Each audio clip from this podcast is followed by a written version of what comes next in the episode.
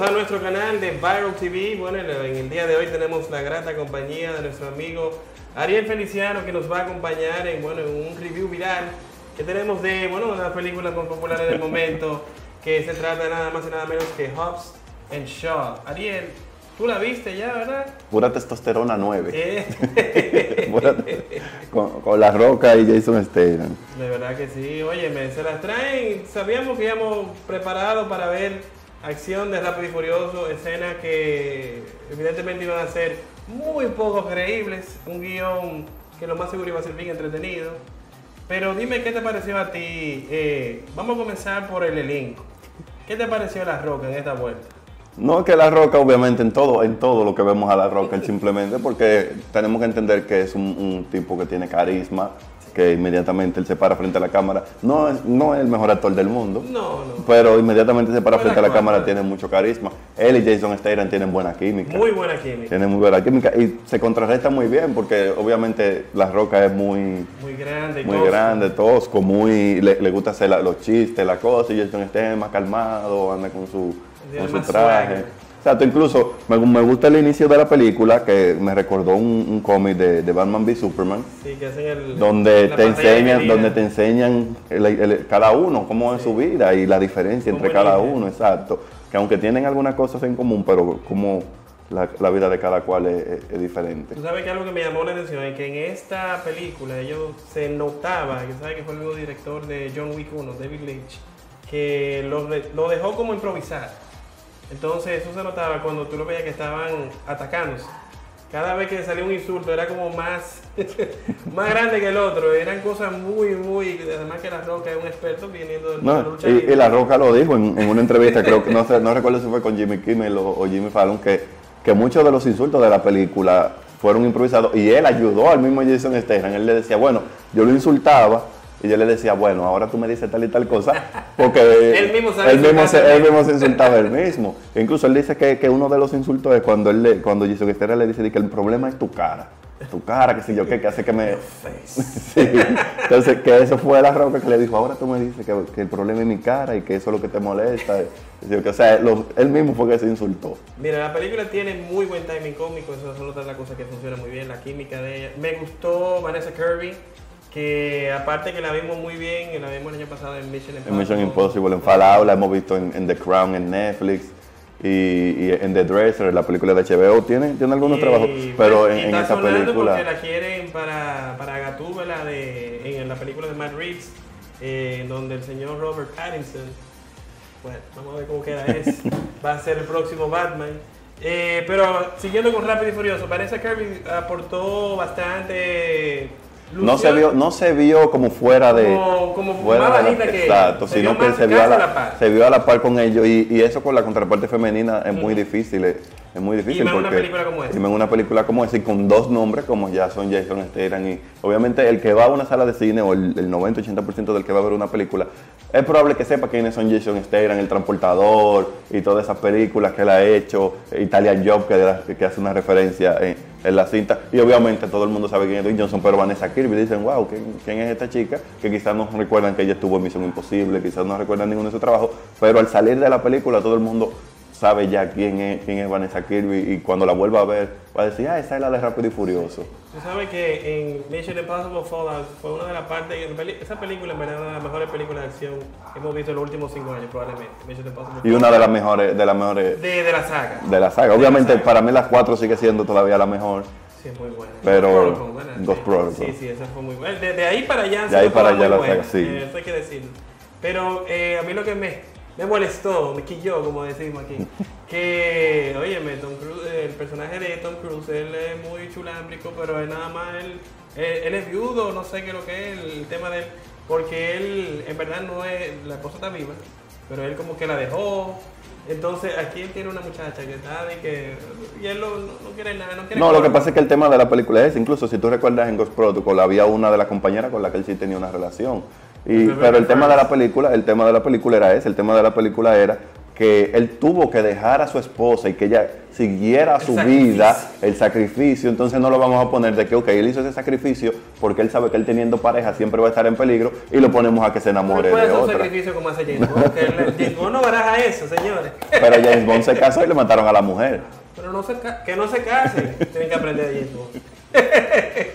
Señores, entonces vamos entonces, mira, vamos ahora con la parte que, eh, si usted no la ha visto todavía, eh, vamos con spoilers a partir de ahora. Ariel, ¿cuál fue la secuencia de acción que tú te quedaste? Porque todo el mundo en el cine cuando yo estaba, estaban como que, bárbaro, se pasaron. No, es que, es que la película es, es muy fabulosa. Desde, tenemos ya varios años que Rápido y Furioso... tres o cuatro escenas. Rápido y Furioso dejó de ser ya una película de, de carrera callejera, sí, como sí. fue el original, y ya se convirtió, obviamente, ta- estamos hablando de Misión Imposible, estamos hablando de James Bond, y ya básicamente están a la par, son películas de espía, Sí. de que llega un malo y, De- de y amenaza al hay mundo, mundo. y hay que salvar al mundo, y cada vez... con carrera callejera. Exacto, y cada vez eso va creciendo, va creciendo, que incluso a la Roca le, le preguntaron de que eh, la próxima va a ser en el espacio, Furioso en el espacio, porque ya... No sé qué es lo que van a hacer. No sabemos qué es lo que van a hacer, pero esta, esta yo creo que hasta la fecha es la más, eh, no sé, no sabría cuál, más exagerada, más, más grande. Yo lo que quiero que tú me digas, ¿dónde tú entiendes que se pasaron más?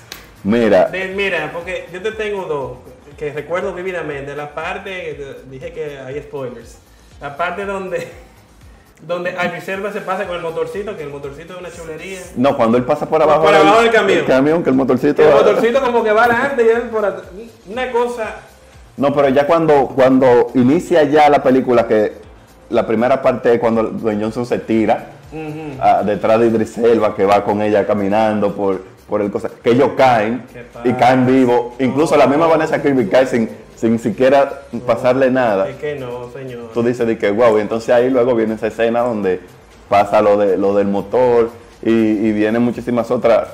Y la parte, también está la parte donde ellos van a pescar, literalmente, desde una camionetica, más peleada, de Samoa, donde no hay nada, eh, a pescar un helicóptero, nada más, nada menos, Gua- con una cadena en la roca. uh, uh, No, y la, la parte cuando la cadena se suelta, que él agarra la cadena, él agarra la cadena. Pero tú sabes que en, en ese momento en específico, en ese momento en específico, yo dije, cuidado si la roca no lo sabe, pero él tiene eh, mejoras cibernéticas, porque es que lo han, lo han puesto como que él es demasiado. Incluso Brixton le decía como, tú te crees que tú eres superhumano, eh, qué sé yo qué. Entonces, en ese momento, cuando él agarra la cadena, una cadena... una parte que la, que la cadena de que es la, cadena. Y Brixton, y- no, y, y. Brixton, que el personaje de Elba lo mira.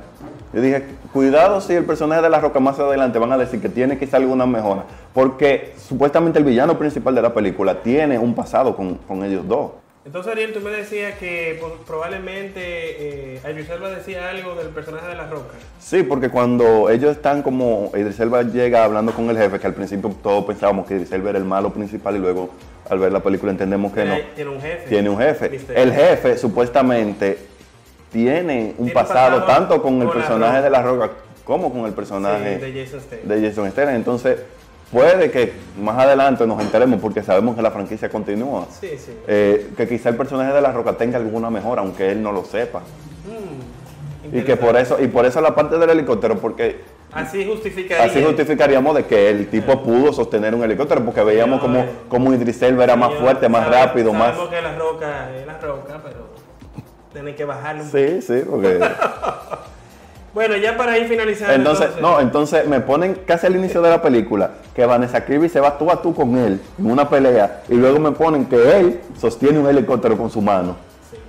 Entonces, como que hay que... Tú sabes que esta película, eh, yo te puedo decir que funciona bien a nivel de, de tiempo, aunque eh, tú me decías que la, la parte de Samoa, eso era como innecesario. Yo entiendo que la parte de Samoa era innecesaria, Sí, pero entonces no hubiese salido tu amigo Roman Reigns. que no hizo nada en la Eh, película. no dijo nada. Que no hizo nada en la No película. dijo nada. Un figurante, un sí figurante hizo que él dice que él no la hizo. ¿Qué es lo que no la hizo? Él Se no, vio claro. se vio en la escena que él la hizo, pero él dice que, que fue como que una tacleada o Ah, algo. ¿qué que es lo que luego él quiere? Que él quiere que el mismo... Exacto, no, él quería hacerla en real. Y el Samoa Drop lo hizo también. Hizo, hizo el Samoa Drop. Pero yo entendía, obviamente, ya cuando vemos que el personaje de, de Shaw tiene su familia, que uno de los objetivos principales es su relación con su hermana, entendemos por qué quizá La Roca también quiso eh, integrar a su familia y, Que es una temática recurrente. en, la, en, la- en Rápido y Furioso, Sí, exacto, que el tema, el tema de Rápido y Furioso es la familia, pero yo entiendo que inmediatamente ellos llegan a, a Hawái, que fue donde filmaron, o a Samoa,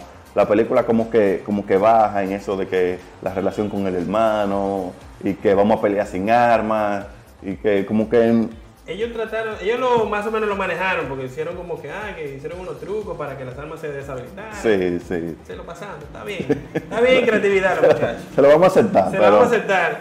Eh, ¿Qué tú dirías que fue lo mejor? ¿Qué fue lo que más te gustó?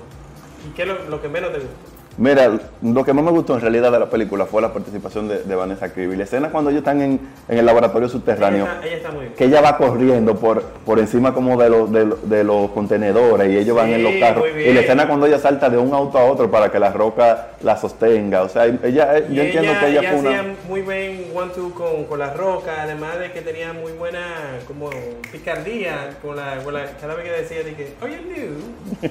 Cada vez que salía con eso, como que él agarraba a uno de los novaticos y lo... Sí.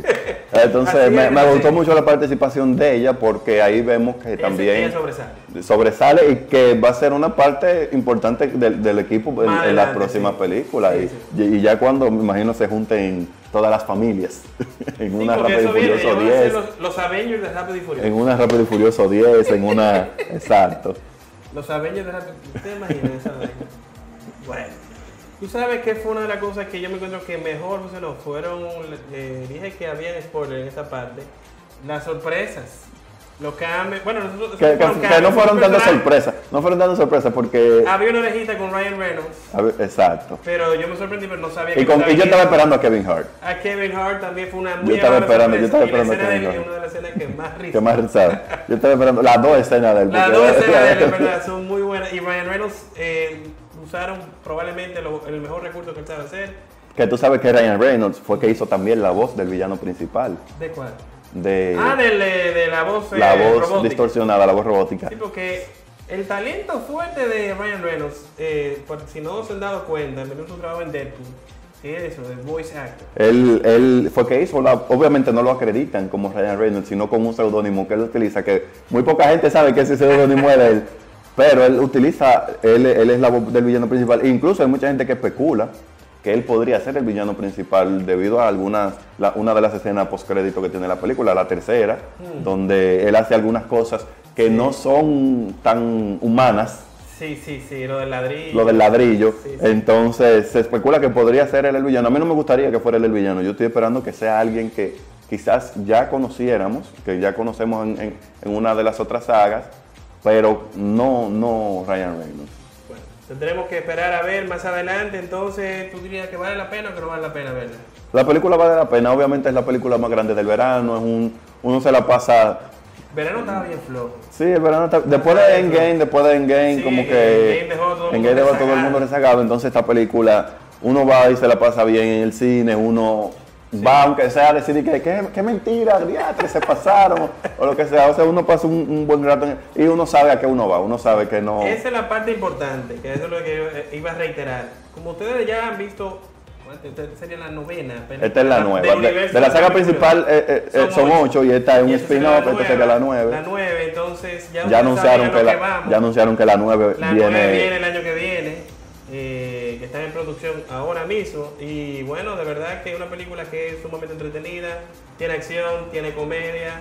Usted va a pasar bien. Si usted lo que quiere pasarla bien en el cine y es fanático de La Roca, fanático de Jason Statham, el mismo Idris Elba y la bella y talentosa Vanessa Kirby, no puede dejar de verla. Así que ese es nuestro veredicto hasta ahora. Ariel, eh, comparta sus redes para que la gente lo siga. Pueden seguirme en Instagram y en Twitter, arroba Ariel Feliciano 5, y ahí hablamos de cine, series, cómics y todo lo que quieran.